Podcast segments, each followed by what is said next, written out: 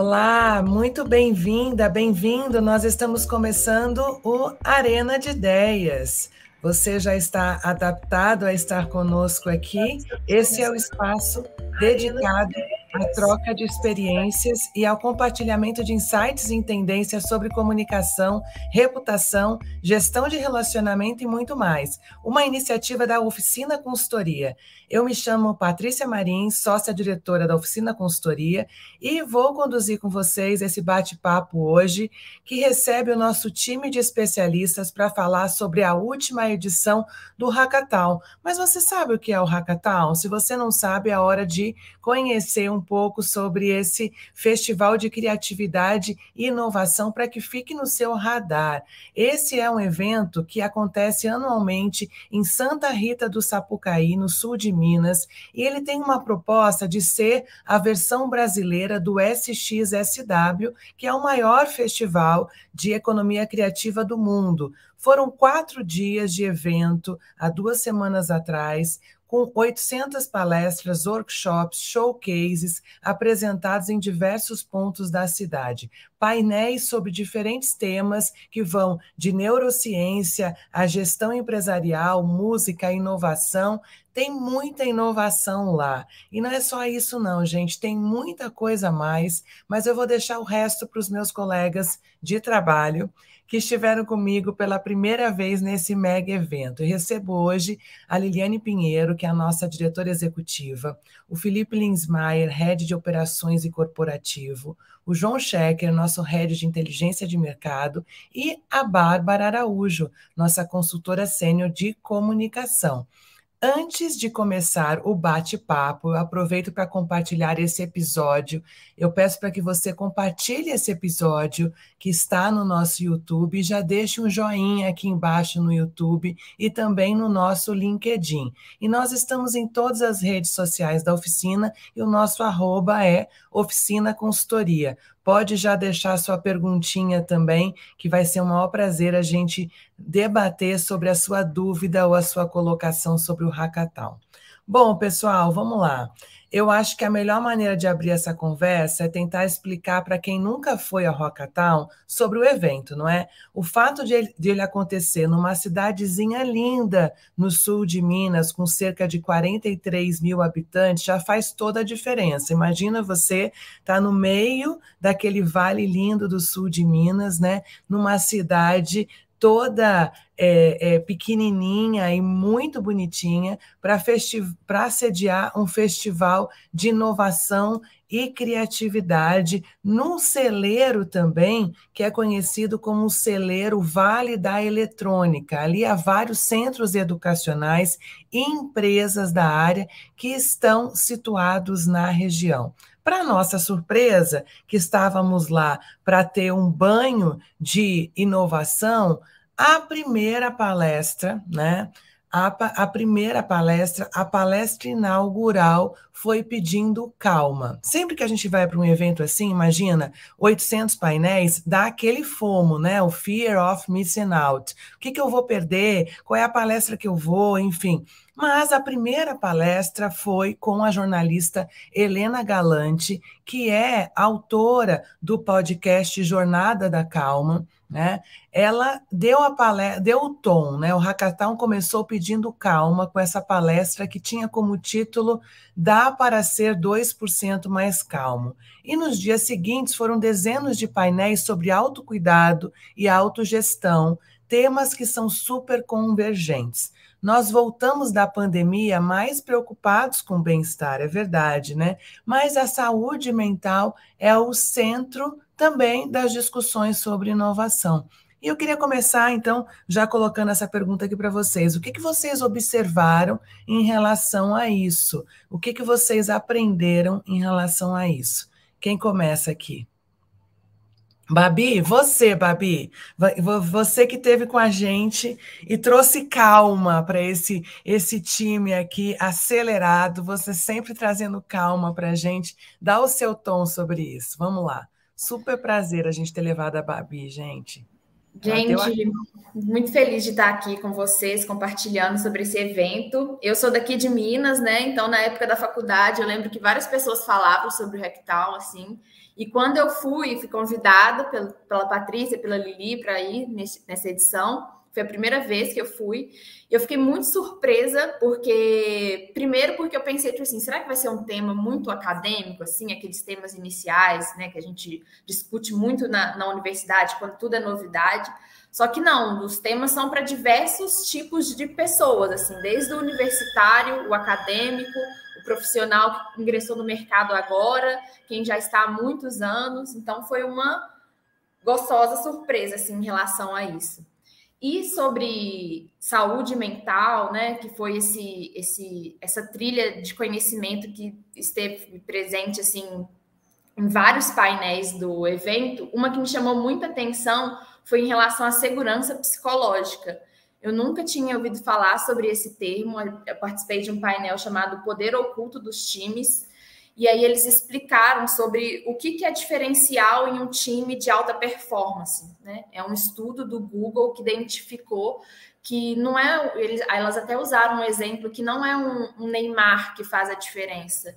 É o ambiente, a pessoa ter segurança no próprio trabalho e a pessoa ter segurança de que ela pode errar, de que ela pode. Porque a inovação é isso, né? É correr este risco de errar também. Então, foi um, foi um, um termo, segurança psicológica, que eu até depois conversei com a Luana, que é do nosso time de RH, sobre isso, e ela até me explicou que isso é a grande tendência, assim, que as empresas estão investindo muito. Eu achei esse tema muito interessante, então fica a dica aí da gente aprender um pouco mais sobre segurança psicológica, que está fazendo muita diferença nas empresas. Bacana. Eu queria complementar essa fala da Babi, posso? É, Babi, bacana, né? É, eu acho que, e aí, assim, também satisfação enorme aqui poder compartilhar com quem está nos assistindo, né? Uma vivência em que a gente sai da cadeira de gestão para ir para a cadeira da universidade, né? Foi assim que eu me senti ali naquele ambiente, é, experimentando os hábitos universitários que eu tenho muita saudade, mas que eu aprendi que a gente não pode abandonar nunca, né? Que essa coisa de aprender o tempo todo, né? E aí, nessa condição de aprendiz, de abertura, né, o que eu identifiquei é assim, como a gente, enquanto líder, enquanto empresa, enquanto gestor, a gente tem que aprender. Né? E aí a gente está no momento de um aprendizado acelerado, né? Porque os desafios são cada vez maiores, né? Em termos de gestão de pessoas, a segurança psicológica é uma atitude, um hábito, uma prática, uma teoria está muito presente né, na vida das organizações, mas com um olhar que me chamou muito a atenção, né, que diz respeito ao papel da empresa né, dentro dessa, desse universo. Né? E aí, ali, pelo que eu percebi dessa trilha de jornada de gestão de pessoas que eu escolhi fazer, né? Quando você olha a programação, você tem um mix de palestras e de coisas que você acaba escolhendo uma trilha que faça sentido muito para aquela necessidade tua no momento. E eu fui muito motivada em entender essa jornada de gestão de gente, né? É, e de pessoas. Então, é, me trouxe muito esse olhar da calma, é, esse olhar é, da, da, do cuidado psicológico numa nova roupagem. Né? Então, a, ali eu pude participar também de uma palestra é, que fala da Cecília Ivanis, que ela é psiquiatra é, e neurocientista, né? E ela é, lidera uma empresa que se chama Learn to Fly, né? É uma empresa que nasceu na pandemia, né, com o objetivo de ajudar as empresas nesse momento desafiador, que tinha muita coisa do medo, da dor, do trauma associado ao ambiente corporativo, né? E ali ela trouxe um olhar muito interessante que é, né, aquilo que antes era tratado nos ambulatórios, né, a psicologia, a psiquiatria, a neurociência, né, tudo que era tratado em nível ambulatorial passa a ter agora um tratamento diferenciado nos ambientes corporativos, né? Então, ou seja, a ciência muito presente no ambiente corporativo.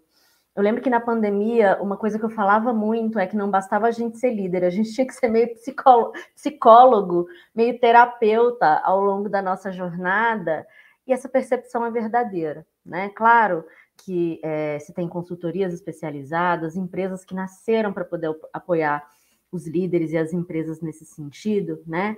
Mas o quão desafiador é a gente realmente adotar o papel de cientista enquanto líder e buscar e emergir é, nessas novas dinâmicas aí que estão em torno do desenvolvimento de pessoas que não é só gestão, que não, só, não é só método, né?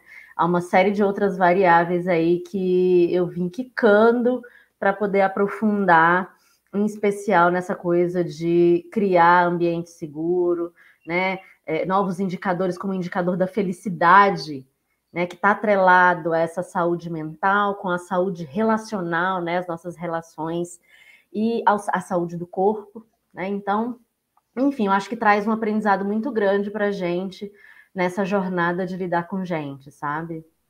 E é curioso, Liliane, porque a palestra da Helena Galante, né, para quem não conhece, a Helena Galante é a editora executiva da Boa Forma, da, de algumas revistas, né? E ela também é, é tem esse podcast Jornada da Calma e escreveu um livro, também esse livro, é, e ela fala que todos nós temos que ter olhar de cientista, e temos que investir nos relacionamentos sadios para garantir a calma. Né? Então, assim, isso tudo vai se conectando com as palestras de neurociência. Não é isso, Felipe? Conta para gente o teu olhar também. Conto demais, Patrícia. Bom dia para todo mundo. Super alegria estar aqui dividindo um pouquinho com vocês e, e ter participado desse evento que foi maravilhoso. Para mim, assim, a palavra do evento é conexão. Assim, é o, é, é, é o que trouxe. E aí, com toda essa fala da Babi e da Lili, é, para mim, eu, eu, trago aqui a, a, palestra Back to Basics, que foi com o Léo Massarelli. Gente, assim, é um tema super, entre aspas, batido, né, que há muito tempo se fala disso, mas a sala tinha gente, assim, saindo pela janela, de, tanta, de tantas pessoas. E o que ele trouxe é, é, é muito simples, mas ao mesmo tempo muito rico, né, que, e, e aí ele fala disso que a, disso que a Lili estava trazendo para nós, né, de, de entender as pessoas, de gerar valor através do conhecimento é, do sentimento das pessoas. Né? Fala assim, primeiro você tem que fazer um diagnóstico profundo. Né? As pessoas elas querem chegar já no hype das coisas, tipo, ah, eu quero entrar nesse, nesse tema e já chegar voando. Não, calma. Você tem que voltar para o básico, entender qual que é o sentimento que isso gera nas pessoas, qual que é, né, qual que é o valor positivo gerado para as pessoas, e aí sim você desenvolve para chegar no hype. Então, super conecta, assim, um tema que já o Léo ele é, é, CEO de uma agência de inovação nos Estados Unidos, mas isso já conecta diretamente com essa parte de pessoas, que conecta com essa parte de, de calma. Enfim, tem, tem muito tem muito para a gente falar aqui, né? É, eu queria ouvir, sem dúvida, Felipe, essas conexões, né? Elas são elas são um, uma trilha que a gente persegue é, durante o Hackathon, né? O Hackathon é um evento assim que é absolutamente incrível. É, e esse foi ainda mais incrível, porque ele foi logo depois, né? Da, a gente não pode dizer que a pandemia acabou, né, gente? Mas foi o primeiro evento depois da pandemia presencial. Então, existia também uma vontade muito grande das pessoas fazerem essa conexão, né? É um evento para networking, é um evento para a gente poder descobrir o novo, para várias empresas irem apresentarem os seus cases, e, para nossa surpresa, muitas empresas iam lá para dizer é, contar experiências em empresas que cri foram criadas durante a pandemia. Né? Então, uma tendência que, inclusive, nós falamos aqui no começo do ano no Arena de Ideias, que era que a, a, a pandemia trazia uma, um, uma, um boom de criatividade, nós todos aqui, nós cinco que estivemos lá, nós pudemos de fato presenciar que essa tendência se concretizou. Né? Então a gente saiu com muita esperança dessas conexões que nós vivemos lá, muita esperança do banho de inovação que nós vimos lá e muito ligado ao comportamento humano, o olhar humano, o olhar da empatia e dessa segurança que nós precisamos sobre em todos os campos, inclusive no corporativo, para conseguir ter de fato um celeiro expandido de criatividade, né? É, Checker, você agora, né? Ah, deixa eu contar, gente. Vamos lá. Cara, é, foi para mim surpreendente. É, eu queria, eu tinha criado uma expectativa, me surpreendeu muito. Já digo de antemão, indico a todos para participarem desse evento. Está sendo um prazer para mim compartilhar com vocês aqui essa vivência que para mim foi de fato algo que me tocou muito. E assim, eu começo falando muito a respeito de quando a gente chegou, é, principalmente eu e o Linsmar, a gente foi para uma palestra chamada Metaverso e Mad Max. E a gente foi com um pensamento para essa palestra, com a ideia de, poxa, ele vai falar sobre metaverso. Só que quando chegou lá, foi algo totalmente diferente. É uma palestra do Dato Schneider, ele é um professor da PUC do Rio Grande do Sul.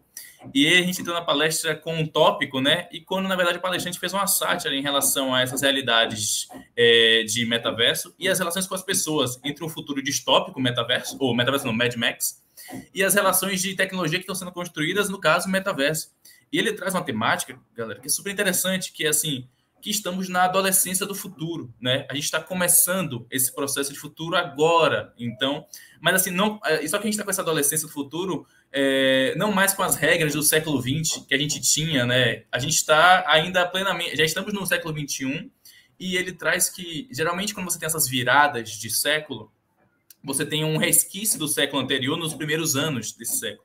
Só que a gente teve um período chamado, estamos no período chamado pandemia, onde esse resquício sumiu, ele não ficou, a gente entrou de vez no século. Ele é, foi arrancado, né, Cheque? Ele essa, foi arrancado. Essa, é, essa década, essa, essa década agora que a gente está vivendo, ela foi arrancada, a gente foi muito disruptivo e a gente meio que ficou no ar, suspenso, esperando, tá, e agora, como é que a gente faz, né? Como é que a gente consegue sobreviver? Porque ainda tenho algumas coisas presas em tecnologias, em, em conceitos e ideias passadas.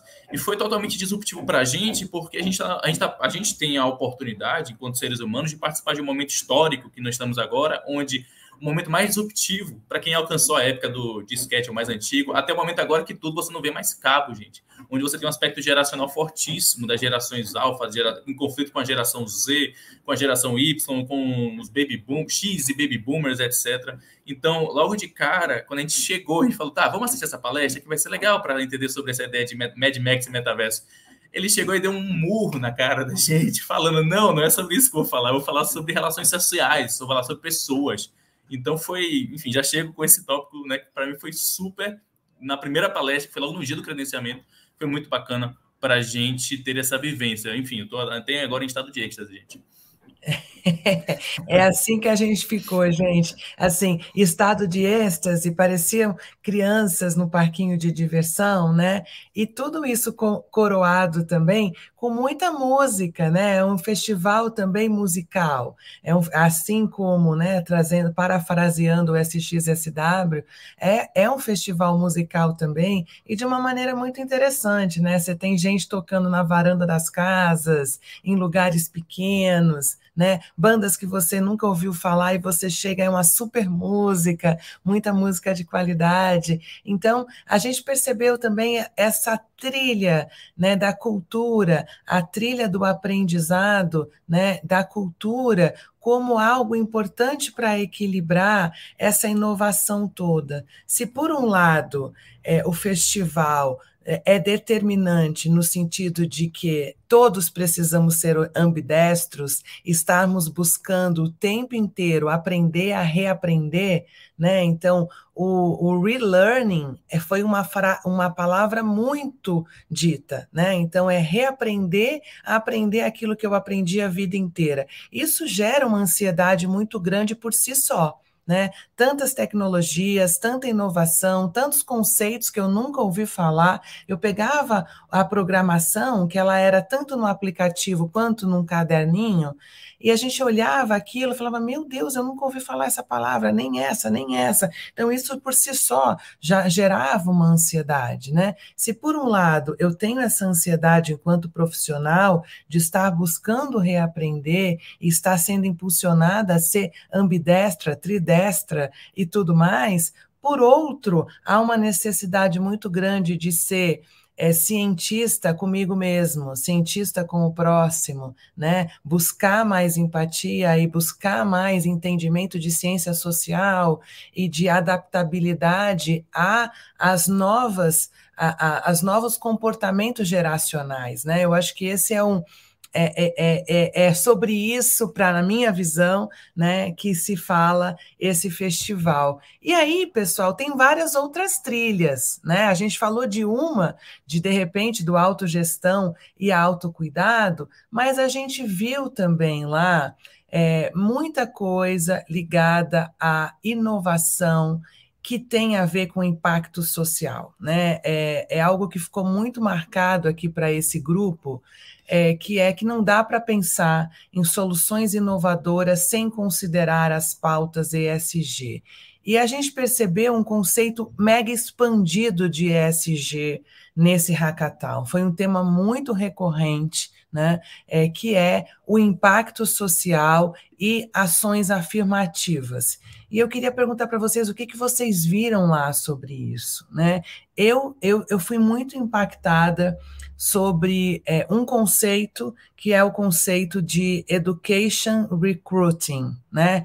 É, a gente recrutar talentos por meio da educação como uma pauta afirmativa de devolução para a sociedade é, de, de algo que a empresa pode fazer. Então, eu vi vários cases de empresas de tecnologia e de não de, te, de outras áreas também, que no processo de seleção dos seus profissionais, abrindo o processo seletivo com novas vagas, ao invés de simplesmente abrir esses processos seletivos, haja vista que nós estamos vivendo um momento de apagão de mão de obra em várias áreas né? várias áreas com muita dificuldade de formação e de talentos já preparados, é, essas empresas têm é, investido nesse método do Education Recruiting, que é basicamente fazer cursos de formação em diferentes áreas, em programação Python, em comunicação estratégica, em N áreas, e durante o processo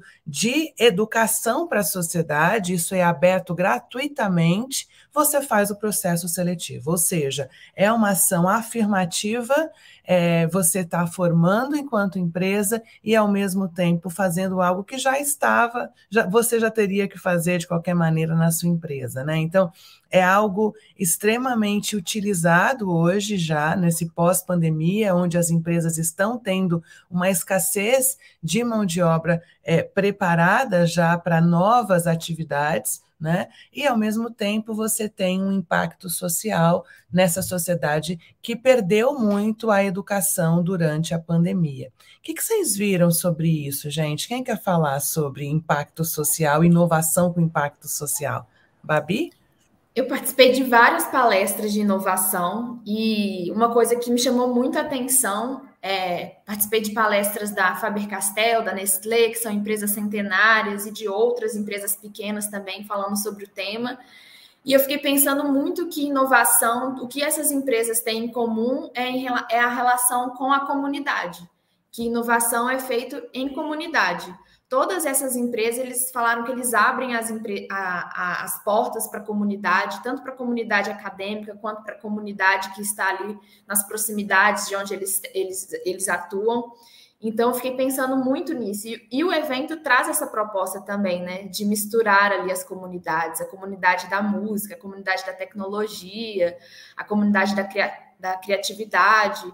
Então, isso me chamou muita atenção, né? Porque às vezes a gente pensa como que vamos, como que vamos inovar. E aí, o que eles falaram foi, foi de ir para o básico, de trazer as pessoas para dentro da empresa, de trazer as pessoas que estão no chão de fábrica, por exemplo, que é o caso da Nestlé, e convidar essas pessoas para elaborar propostas juntos, né? Cocriação.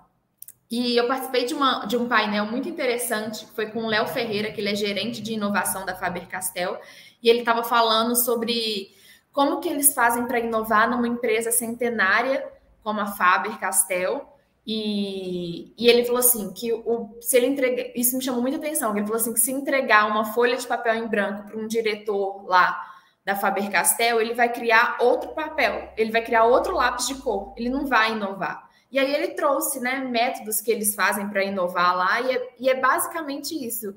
É, de, de, trazer a comunidade da Faber-Castell ir para as escolas, de aprender com as crianças, de aprender com os pais. Eles têm vários projetos inovadores que não tem nada a ver com lápis de cor. que é criar um, um, uma videoaula para conectar ali mais com, com as pequenas crianças, pensar em projetos de transformação social, e não tem nada a ver quando você pensa em Faber-Castell, você pensa ali na, no lápis, né, daquelas caixas com, com lápis prata e dourado, que na minha época de infância isso bombava, e não tem nada a ver com isso, assim, isso me chamou muita atenção, que é indo para o básico, assim, né, o Felipe até falou, falou é, quando a gente estava conversando, ele falou sobre isso, né, de retornar para o básico, né, é, e achei isso bem legal. Patrícia, eu tenho um. Ah, perdão, Checa, quer falar? Fica à vontade. Prometo que vai ser rapidinho. Eu tenho um que foi. que Tem uma palestra que eu fui, prometo, gente. Que é dados como ferramenta para transformação, como ferramenta para desenvolvimento social, que é o movimento Data for Good. Não sei se era esse que o Linsma ia falar, mas esse eu fui, que foi muito bom. Foi da Fundação Lehman. E a ideia é como utilizar a ciência de dados para o processo de transformação social e isso está muito casado com a ideia de é, investimento e capital social privado. Né? A gente conhece essas grandes empresas hoje que possuem fundações, que trabalham as fundações, que têm temáticas voltadas para o âmbito do ESG. E nessa, nessa frente de atuação na questão social, para desenvolvimento social, a, eles, a grande questão foi, tá, como é que eu consigo obter insumos para entender onde é importante investir, quais são os setores sociais ou políticas sociais que eu devo trabalhar. E isso tudo é por meio de dados, por meio de coleta de dados, correlações, extrapolações, algoritmos, eles trazem tudo isso. E foi legal porque ele conseguiu, ele conseguiu de forma bem didática, o Vinícius, colocar, ó, as origens dos dados são essas. Como a gente manipula toda a parte técnica, não vou entrar nesse mérito, mas toda a parte técnica, que seja por Python, seja por algum tipo de data blend, software, etc., eles conseguem fazer essa manipulação para depois sair, tá? Quais são as recomendações em relação a frentes de atuações sociais que nós temos que trabalhar hoje, que pode, que tem grande chance de dar certo, que tem grande chance de vingar, digamos, e ser é, é, assim, ser escalável em, uma, em um contexto social. E eles fizeram esse estudo porque cada vez mais o que, é que as empresas viam? Poxa, eu preciso investir em, em questões sociais. Só que às vezes eu invisto e depois eu não consigo escalar isso. Eles falaram, tá, vamos voltar então e vamos entender como conseguir, qual, onde é que está o gargalo, vamos trazer dados e insumos e falar, poxa, esse contexto aqui então funciona. Eles conseguem, é quase que você otimizar um processo de investimento em capital social privado por meio dos dados, ou seja, ficou muito mais assertivo as tomadas de decisões nesse setor. Ficou muito bacana, muito bacana mesmo.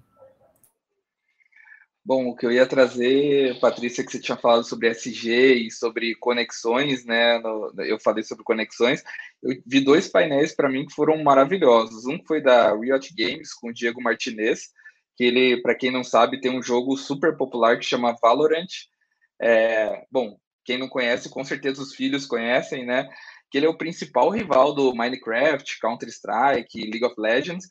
E aí eles estavam pensando numa campanha para conseguir trazer o pessoal para eles. Eles falam, não, a gente tem que ser inovador, tem que ser inovador. O que, que eles fizeram? Tem uma das, das personagens que você escolhe pessoas que é a mais queridinha da galera, que ela é uma baiana de Salvador, inclusive terra do nosso querido John Shecker, e eles fizeram um clipe dela, porque assim, o, o jogo é um jogo de tiro e tal, em primeira pessoa, ela é uma, uma, uma policial lá.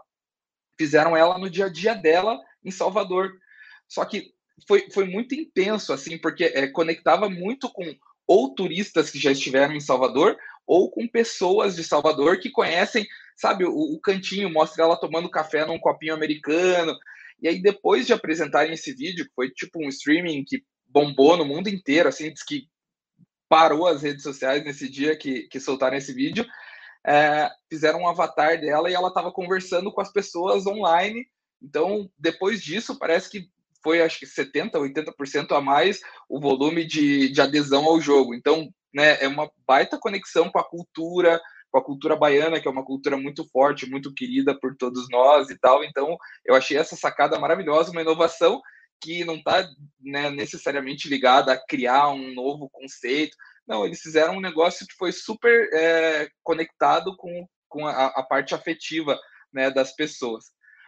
E uma, um outro painel aqui, antes de, né, já passo pra, a palavra para os próximos, foi o do, da Tati Gracia, da Mondelez, que ela traz um conceito de humaning, que é, ela fala assim, a gente, lá na Mondelez, a gente saiu do marketing e foi para o humaning, que é assim, a gente quer vender, quer vender, quer fazer tudo que uma empresa precisa fazer, só que não é a venda pela venda, é a venda trazendo o social, trazendo o humano para dentro. Então ela fala assim, a gente muda até algumas palavras, a gente sai do storytelling e começa o story doing. Então não sei se vai ter tempo, depois eu passei para o pessoal um vídeo que é super tocante sobre o primeiro Natal de uma menina negra adotada, assim. Então é, é, é, é super tocante, assim, super super dentro de temas que a gente precisa falar, que a gente precisa viver, na verdade, né? Não é só falar. É, então, assim, a inovação nesses dois cases, assim, para mim foram super profundos, assim, sabe? Uma baita conexão. É, a inovação, é, é, o que a gente percebeu em via de regra é que inovação está ligada, antes de qualquer coisa, à mudança de comportamento humano, e a inovação, para ser efetiva, ela tem que ter impacto social. Então, são dois conceitos é, super é, relevantes que nós percebemos é, no Hackathon, né? Então, é, por exemplo, quando a gente chega numa palestra que diz assim, olha, em, nos próximos três anos, 70% dos postos de trabalho serão de tecnologia, isso está dado né?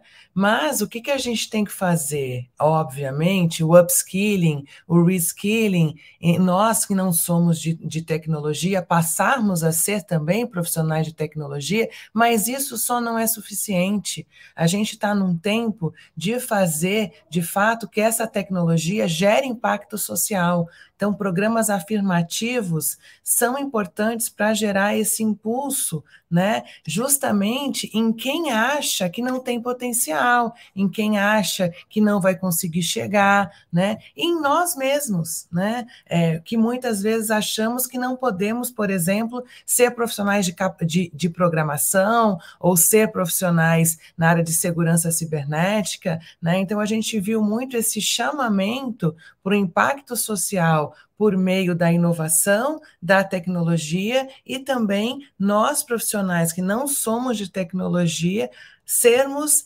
é, é, pautados, né, e aprendermos de tecnologia para, no final das contas, gerarmos impacto social. Eu acho que isso foi muito forte para a gente, né?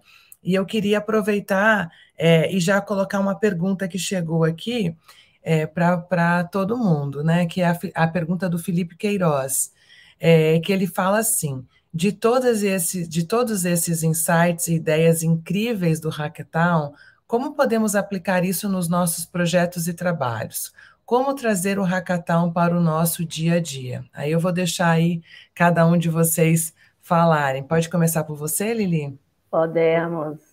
Ah, eu fiquei olhando essa pergunta aqui pensando como responder, sabe, Felipe? Porque realmente é desafiador você mergulhar, né, submergir no universo e de fato trazer para a prática, né? Mas pelos cases que a gente observou e a gente percebeu um case da Oracle, que é uma empresa de tecnologia, um outro case do Albert Einstein, né, que é um hospital, né, uma, uma empresa que trabalha com saúde, né? é, que tudo passa, né, o processo de inovação, o processo de criatividade, é, para a gente migrar esse processo para dentro das empresas, passa por a gente criar de fato um ambiente. Né? Então, tudo passa pela criação desse ambiente que envolve a cultura da empresa, que envolve os processos de, é, é destinados para essa criatividade e o mindset das pessoas. Né? Então, é preciso construir todo um ambiente, um novo design organizacional para que se receba né, esse novo, novo processo que estimule a inovação, que estimule a criatividade. Antes a gente achava né, tinha uma ideia de que criatividade e inovação é algo muito elitizado ou muito direcionado para os perfis comportamentais específicos. É, e o que eu aprendi ali no Hacktown, em algumas conversas, é de que isso caiu por terra. Né? Todas as empresas é, e todos os profissionais, eles podem sim ser inovadores e criativos. Tá? Então, Basta que a gente crie realmente um processo de desenvolvimento individual, que a gente crie processos para que essa empresa, no nosso caso, né, de que a gente estabeleça uma governança é, e, uma, e uma cadeia de processos que estimule isso. Né? Então, por exemplo, né, desde você criar um lab para inovação até você estabelecer um processo de jornada das reuniões que seja diferente. Né? Então, de você ouvir mais e trazer as pessoas mais para o jogo. Né? Então, vai desde eu mudar é, de uma lógica de que a empresa tem um comando, um controle, uma liderança, a uma lógica de que as pessoas participam mais de todos os processos de tomada de decisão. Então, assim, há inúmeras formas é, de a gente pensar. É, a gente precisa, de fato, considerar que a gente vive um momento de democratização da inovação e da criatividade, né? E que é, a gente precisa, na verdade, é estimular e criar processos dentro das empresas para que isso seja mais presente e que isso que é tão maravilhoso e muitas vezes inacessível se torne de fato aí é, uma prática possível dentro de qualquer empresa. Ele, e, e, só complementando o que você falou, eu vou trazer aqui um insight que a Patrícia ficou super boquiaberta lá no, no, no dia para tentar responder um pouquinho a pergunta do Felipe também, que é esse aqui, ó. É que eu tô com meu fundo de tela. Esse aqui é o nosso crachá do, do Hacktown. E o que, que eles fizeram? Algumas pessoas têm o crachá virtual, é, o cartão de visita virtual no celular, outras em papel, outras QR Code, cada um tinha de um jeito. O que, que eles fizeram? Atrás do nosso crachá. Opa, deixa eu ver se eu consigo. Não aqui. dá para ver, você vai ter que tirar. Ver. Não dá. É, aqui, ó, deu, ó, deu certo. Ó. Atrás do nosso crachá tinha um espaço em branco com a, a, o nosso arroba do Instagram, do LinkedIn, enfim, telefone celular, e-mail e todo mundo tava com o crachá no peito e com o celular na mão. Então, se chegava, virava o crachá, pau, tirava foto. Então, é, toda essa parte de desenvolvimento, né, para focado em inovação é necessário, mas às vezes é, é, colocar em prática pequenas ideias que, cara, isso aqui é genial, assim, é genial, porque senão ia ser muito mais difícil troca de contatos lá. Então foi, eu acho que um, um ponto é toda essa estrutura que a Lili passou, e o outro é colocar em prática, é, é tentativa e erro, assim, e, e, sem medo de errar, assim, sabe? E gerando, lógico, dentro do que a Lili falou, esse ambiente de segurança para, ok, eu quero testar, gente, eu vou fazer esse crachá aqui. Não, Felipe, esse crachá não funciona. Não, mas vamos testar, então vamos. E aí, no Hackathon, por exemplo, foi o maior sucesso esse crachá é, cartão de visita, né, Patrícia? Eu roubei a tua fala, né? Não, mas é isso mesmo. E eu acho que essa pergunta do Felipe é, é, é, algo que o tempo inteiro a gente pensava, né? Porque todas as vezes que eu, eu participo de eventos assim, com muita trilha de aprendizado, o que eu percebo é que o down, meu download cerebral ele vai acontecendo aos poucos. Eu vou conectando no meu cérebro uma palestra aqui, com um evento ali e tal. E é lógico que tudo sempre é, buscando melhorias no meu ambiente de trabalho né? Mas uma coisa muito para mim que eu trago desse hackathon é que não existe mais hoje é, é, alguém esperar o outro para poder prototipar. Né? Não vai ter mais aquele comando. Então vamos lá, gente, vamos entrar na reunião de planejamento e vamos fazer o planejamento 2023 da empresa é muito em cima de aplicar ideias de todos os criativos, né? Então, todos são criativos e todos estão é, podendo trazer a criatividade. Então, quanto mais nós trouxermos para dentro dos ambientes corporativos, das empresas, o senso de comunidade, onde eu estou vendo ali é, uma situação que não está legal, mas não é da minha área, beleza, mas está incomodando para caramba, eu vou e eu tento resolver né, que é o senso de comunidade que a gente vive nos condomínios, na, na, na vida fora da empresa. Quanto mais isso acontecer, as pessoas se sentirem seguras para apresentar ideias sem que não sejam chamadas para isso, né? A, os ambientes ficarão mais leves, os ambientes ficarão menos tóxicos e a criatividade ela vai ser expandida, né? Isso é simples. Ninguém chegou num painel e falou essa é a regra. Né? Essa é, é uma das minhas conclusões. Né? Então, até para responder ao Felipe. Eu Mas queria, eu queria ouvir os outros. Né? Ah, eu queria falar, gente, essa pergunta do Felipe eu, eu gostei muito. Eu queria complementar um pouco ali a respeito da questão do ambiente de trabalho, porque quando ele fez essa pergunta, muita coisa lá, quando a gente estava no, no eu acabei associando com outros é, períodos de aprendizado. E assim, quando a gente fala de ambiente de trabalho, a gente tem um, um, um enfim, um determinado o local onde a gente trabalha o dia a dia, a gente tem as, as interações do dia a dia. Só que quando a gente fala de como trabalhar isso nesse ambiente, a gente tem que levar em consideração, e aí vou pegar uma referência acadêmica chamada Teresa Mabili, que ela trabalha exatamente aspectos do ambiente de trabalho para a criatividade. Ela fala assim: como é que eu consigo fazer com que o ambiente de trabalho se correlacione com habilidades criativas, expertises técnicas e um último tópico chamado motivação intrínseca, que é a predisposição natural, querer estar. Eu sempre brinco com as pessoas, quando eu estou falando sobre esse assunto, que um dos vários momentos que todos os seres humanos estamos hiper criativos é o momento do, quando ele está apaixonado.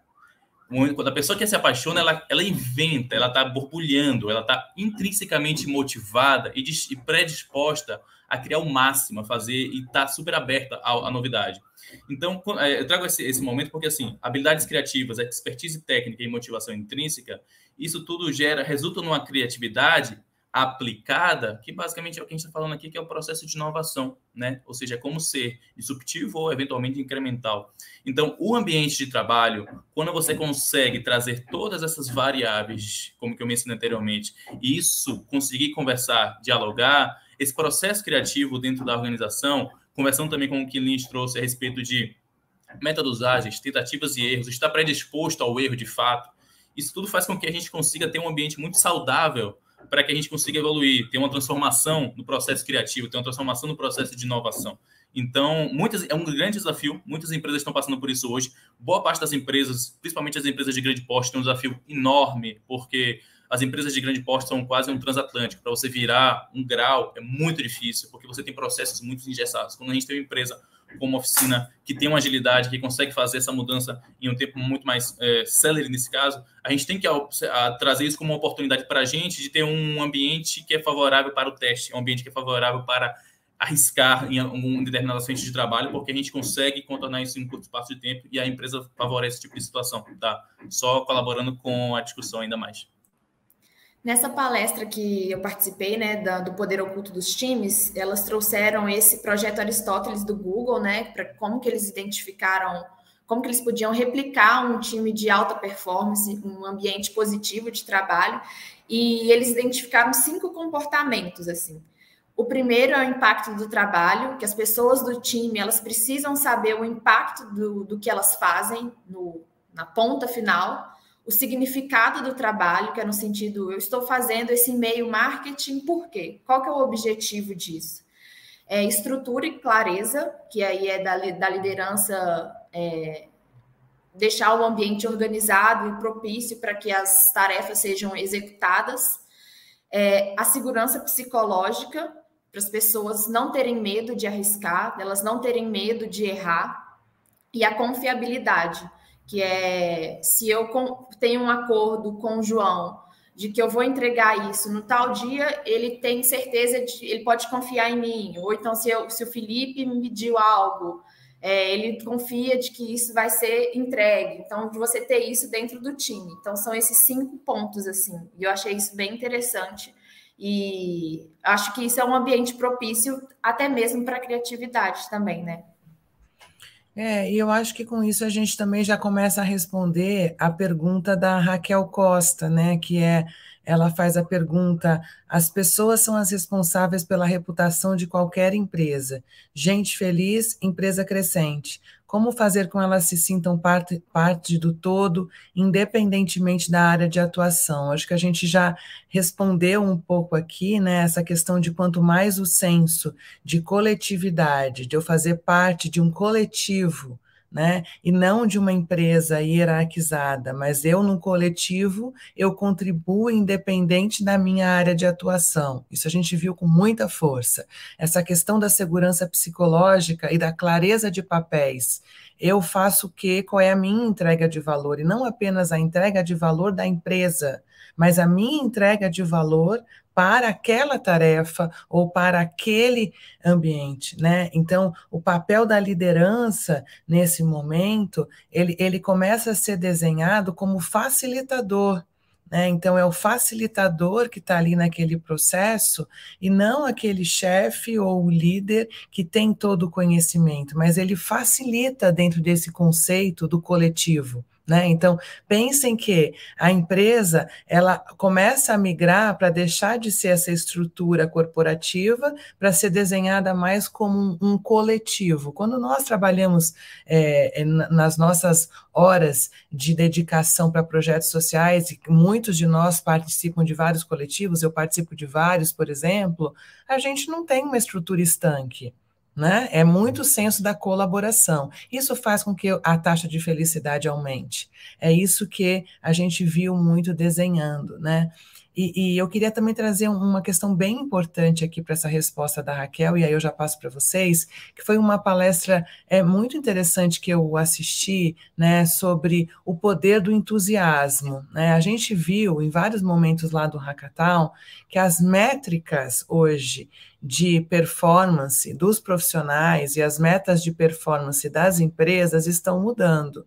Não é mais venda por venda, não é mais entrega de produtividade para você profissional, é, são várias outras. E uma, tá, uma métrica é, que eu ouvi, que para mim foi muito curioso, era a, da palestra da professora Gisela é, Schusinger, que é a professora da da ESPM, da ESPM, Escola Superior de Propaganda e Marketing, né? A professora Gisela é, é mestre nessa área de comportamento do consumidor e ela estuda isso há muitos anos e ela trouxe um painel super diferente, que é o painel, o título era O Poder das Métricas Humanas nos Processos de Inovação. O entusiasmo é uma delas, né? E uma das questões que ela falou muito, essa questão do, do entusiasmo como um, um elemento muito importante para mudança do status quo. Né? Então, você está entusiasmado pelo que você fala? Você tem entusiasmo pelos valores da empresa que você trabalha? Você tem, você demonstra entusiasmo pelos projetos em que você está? Então, isso tudo é, é, é, passa a ser algo que traz no comportamento e fala muito com vários outros painéis sobre como hoje as empresas estão contratando, né? A gente até conversava em várias das nossas, depois das nossas cervejas, dos nossos vinhos, porque tem muito disso de troca também, né, gente? Assim, isso é muito delícia desse festival, né? E a gente falava, gente, no passado a gente tinha que abrir uma vaga e estava lá jornalista sênior ou profissional de comunicação digital com tantos anos de experiência e tal. E o que a gente viu em vários painéis é as pessoas contratando por comportamento. Né? Então, de que maneira você demonstra esse entusiasmo? Você tem entusiasmo no seu comportamento? Você tem inquietude, falando um pouco da oficina como um valor, no seu comportamento? Então, quando isso é, é, mais similar, os comportamentos da empresa e do profissional, quanto mais similares eles forem, né, mais a taxa de felicidade vai aumentar né? E aí eu acho que esse é um componente também é, é diferente que eu, eu vi, que são esses KPIs de comportamento. Eu trago para mim como algo extremamente disruptivo para colocar é, é, em prática. É, não, não, só para complementar, Patrícia, isso que você está falando, né? Muita gente pode se perguntar, beleza, falar sobre né, é, indicador de felicidade, taxa de felicidade, como é que eu faço isso no momento pós-pandemia. Né? Então, é, tem um estudo que eu vi lá, é, feito por Harvard, que 79% das pessoas no ambiente de trabalho hoje elas estão infelizes. Né? E aí você soma a todo o processo de mudança, né, de como as pessoas encararam individualmente esse momento de trauma, né, porque querendo ou não, a gente, é, em grande parte, por mais que não tenhamos nas nossas vidas pessoais impacto de morte na pandemia, foi um ambiente absolutamente traumático. Né? E que todas as empresas agora estão tendo que lidar com isso com muita seriedade, como tirar né, as pessoas desse olhar do trauma é, e, de fato, desenvolver um ambiente mais otimista. Né? Então, hoje a gente é, tem um grande desafio de desenvolver o otimismo e o entusiasmo, como a Patrícia vinha falando, dentro desse ambiente de trabalho. Né? Então, assim, fora isso tudo que a Patrícia falou, né, é, tem uma necessidade muito grande, né, e já empresas especializadas nisso, é, que é o desenvolvimento daquilo que a gente chamava dos soft skills, né? Mas agora muito mais voltados às habilidades socioemocionais. E que não parece, né? Mas que foram absolutamente afetadas durante a pandemia, que é o relacionamento. Né? Então a gente teve um impacto muito grande do trauma, da dor e da perda e dos relacionamentos. Tem um luto relacional instalado hoje no ambiente de trabalho, que ele é em grande parte responsável por essa taxa de infelicidade que a gente agora precisa buscar converter, né? E aí, dentro dessas habilidades socioemocionais, né? Lá na primeira palestra, Patrícia, que você falava da Helena Galante, só para poder complementar, né? Tinha muitos trechos ali que falavam que a gente é aquilo que a gente vivencia nos nossos relacionamentos, né? E você falou logo na abertura. Ou seja, a taxa de felicidade, o ambiente de felicidade também depende de como as pessoas estão se relacionando. E ali não é só o relacionamento de trabalho, o coração começa a ganhar um espaço muito grande, né? Então, a gente antes jogava muito essa responsabilidade para a liderança, mas aquela coisa está mais é, horizontalizada de é, como é que eu lido com meu par? Como é que eu lido com o meu superior? Porque no fundo, no fundo, está todo mundo buscando a mesma coisa, seja ele líder, seja ele CEO, seja ele é, um profissional da ponta, tá todo mundo buscando isso. E o que eu achei mais interessante, muito básico, né, que a habilidade socioemocional ela passa pela qualidade e por como a gente lida com as nossas relações, né? É, esse, esse luto relacional que a Liliane traz foi algo assim que é, é uma, seria uma outra palavra-chave que a gente ouviu muito se repetindo, né? Que é como isso tem contaminado os ambientes, né? Então você via pessoas extremamente enérgicas, não, isso vai dar certo, isso vai fazer, a gente vai virar, eu consigo fazer, e as pessoas, não, não dá, ó, não dá, já tentei, não dá, nem, nem me traz isso, porque é, isso não vai dar certo. Então, de uma certa maneira, o ambiente que a gente vive no cenário Brasil como um todo, né, de muita toxicidade, né, muita agressividade, muita grita, é, e ao mesmo tempo esse pós-traumático da pandemia, querendo ou não, impactou a todos nós e os ambientes também de trabalho. Né? Então, essa questão da gente buscar, de fato, expandir horizontes, né? é buscar a colaboração. Né? Então, antes de dizer não, buscar a colaboração, buscar a cocriação, ser você, entregar o que você sabe, entregar as suas competências. Né? Eu acho que essas são algumas referências é, é, e métricas de solução que a gente tem que buscar. Inclusive, na palestra da, da professora Gisela, né, ela falava falava que o do conceito do tal do T-shape person, né? Que é o T de T mesmo, da letra T, né? É, que é a pessoa que ela fica assim, né? Então, assim, é, é como eu estar aberto, né? Então, eu estar aberto. A minha expertise até hoje é a minha altura, mas a maneira como eu abro os meus braços para o outro, né? Para o novo, para o diferente, para o diverso, estar na cocriação é o que garante a taxa de felicidade também. E eu queria, antes de passar para os outros, só uh, mostrar, fazer uma propaganda também, já que o Felipe tirou a minha possibilidade de mostrar meu crachá. Então, eu queria é, sugerir a vocês o livro da Helena Galante, né? Eu comprei lá e li, super livro, tá? É um livro bem facinho de ler e que eu acho que vai trazer um pouco desses conceitos que a gente está falando, Jornada da Calma, é, e o podcast também dela, que eu passei, eu não conhecia, e eu passei a ser fã. Quem mais, gente? Responde a Raquel. É, Patrícia, é, ah, posso? Não, dessa vez eu vou antes, então. É, não, eu queria trazer também a, a última palestra, que eu acho que para mim foi o, pra, o ápice do, do Hackathon, para mim, que foi a palestra de neurociência. O título era Neurociência, o que te faz feliz? Com a Tamires Correia, que ela é, ela é uma neurocientista da USP, maravilhosa, assim, peço que todo mundo siga ela nas redes sociais, porque o conteúdo que ela coloca é um negócio surreal, assim.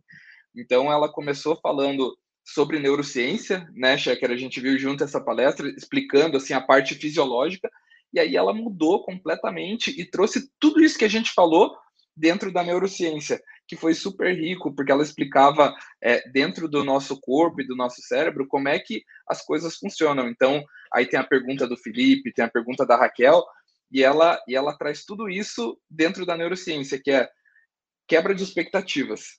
Então, assim, ah, como é que eu faço, para inovar dentro da oficina? quebra a expectativa. Ninguém te pediu para fazer isso, chega lá, bate na porta da Patrícia, que está sempre aberta, fala assim: tem uma ideia, olha aqui, ó.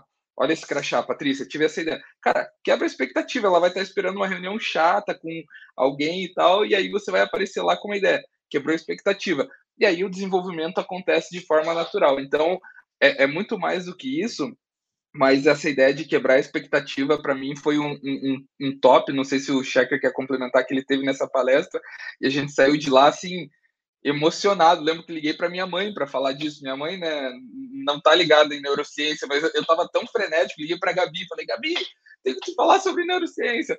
De tão sensacional e assim, acho que eu também quebrei a expectativa delas. Então eu queria trazer isso para como um pouquinho de resposta para todo mundo, né? É, é, que aqui a, até a Raquel fez uma pergunta, né, sobre como trazer esses desafios até que eles sejam maduros. Não sei se eles precisam estar maduros. Quebra a expectativa e vê o que, que acontece, e às vezes a inovação acontece dessa forma, muito organicamente, né? Obrigado. É, eu, queria, eu, queria, complementar o Lins, porque eu estava nessa palestra também, foi sensacional. E eu, comigo aconteceu também a mesma situação, só que no meu, no meu caso eu cheguei em casa e a Ariana me trancou no quarto, porque ela não aguentou. Tanto que eu estava falando, gente, sobre essa lei de neurociência. Ela não quis mais conversar comigo. Quase uma semana ela falou: vamos ficar distante um momento. Então foi um negócio bem assim. Mas enfim, voltando. A, a Tamiris ela trazia muito que a ideia da a percepção humana é definida como a gente explora e interage com o ambiente. Ela trazia muito em relação a, em relação a isso. E as curvas de, surpre, de quão surpreendente é essa interação, que acho que é isso que ele está trazendo de quebra expectativa, né? Só que assim, é, ela, é engraçado que ela media o quão a gente gerava expectativa num gráfico no início, surpreendente, só que depois às vezes a expectativa ela não era longa, ela, a gente não conseguia fazer a cauda longa, digamos, em relação ao que foi criado. Ela falava, pô, a gente tem que crescer, mas depois a gente tem que permanecer num patamar de estabilidade. Por que eu estou trazendo isso? Porque, assim, é, e o que ficou muito para mim, eu sei que está nos momentos finais, mas, assim, para mim ficou claro que o valor real da, de você, assim, das pessoas está em relação às experiências que elas vivem.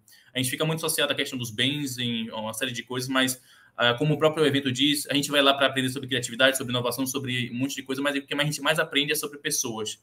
Então, assim, eu entendo que o valor real está nas experiências, né? É quase que aquela frase do Pequeno Príncipe que o essencial é invisível aos olhos, né? Aquela, aquela história. Ou seja, e o que fica para mim, respondendo muito a Raquel, é como é que eu posso, eu vi que tinha uma pergunta também que estava aqui, é, como é que a gente pode facilitar esse desafio? Compartilhando conhecimento. Quanto mais a gente compartilha conhecimento, quanto mais a gente troca, melhor. É, não adianta a gente pensar, ah, eu vou te dar esse, é, assim, claro que os bem, as questões técnicas e materiais são importantes para instrumentalizar as pessoas, mas conhecimento é o fator intangível que faz com que a gente tenha um grande nível de experiência e que a gente consiga de fato aplicar e alguma coisa que é totalmente invisível aos olhos. Então, para mim isso está bem claro. Vocês acabaram já respondendo a pergunta da Erika Ab, com muita habilidade. É, vocês responderam uma pergunta que está aqui da Erika Ab sobre a inovação passa também pela persistência e pela forma de se colocar, que são habilidades comportamentais. Como as empresas podem facilitar esses desafios até que as ideias sejam maduras o suficiente. Então, o Felipe trouxe o conceito da quebra de expectativa, né, como um conceito importante para essa resposta, e agora o Checker conclui é, é, essa resposta. Eu queria super, pessoal, agradecer o tempo de vocês. A gente está chegando ao fim do nosso Arena de Ideias. Vocês viram que é um arsenal é, de muito conhecimento. A gente vai ainda trocar muito com quem é da oficina, com os nossos colegas, no, o mercado. Vocês é, que nos acompanhem, se preparem que nos próximos dias a gente vai soltar vários textos também sobre a nossa participação no Hackathon, a gente vai produzir um material mais completo também. E eu queria estimular a quem está assistindo a gente a participe dos fóruns de criatividade, são muitos no Brasil, o Hackathon é um deles. Né? Participe, a gente vai participar de mais um em novembro, agora é, em São Paulo. Toda semana você tem é, muito estímulo à criatividade. O Arena de Ideias é um instrumento para trazer isso para você também, mas esse é um momento que a gente tem de é, ser como esponjinha, buscando conhecimento de todos os lados. Para terminar, em uma palavra, o que, o que é, o que foi, em termos de aprendizado, o hackathon para você? Vamos lá? Quem começa? Ah, eu vou começar, que é bom que fica mais fácil. Para mim, hackathon é conhecimento. Conhecimento. Bem forte e, enfim, significativo. Para mim, mim, pode ser. Para mim foi desprender de quem eu sou e construir de novo, assim, foi muito significativo. Para mim foi o hackathon é, é comunidade. Para mim o hackathon foi conexão. E para você, Patrícia?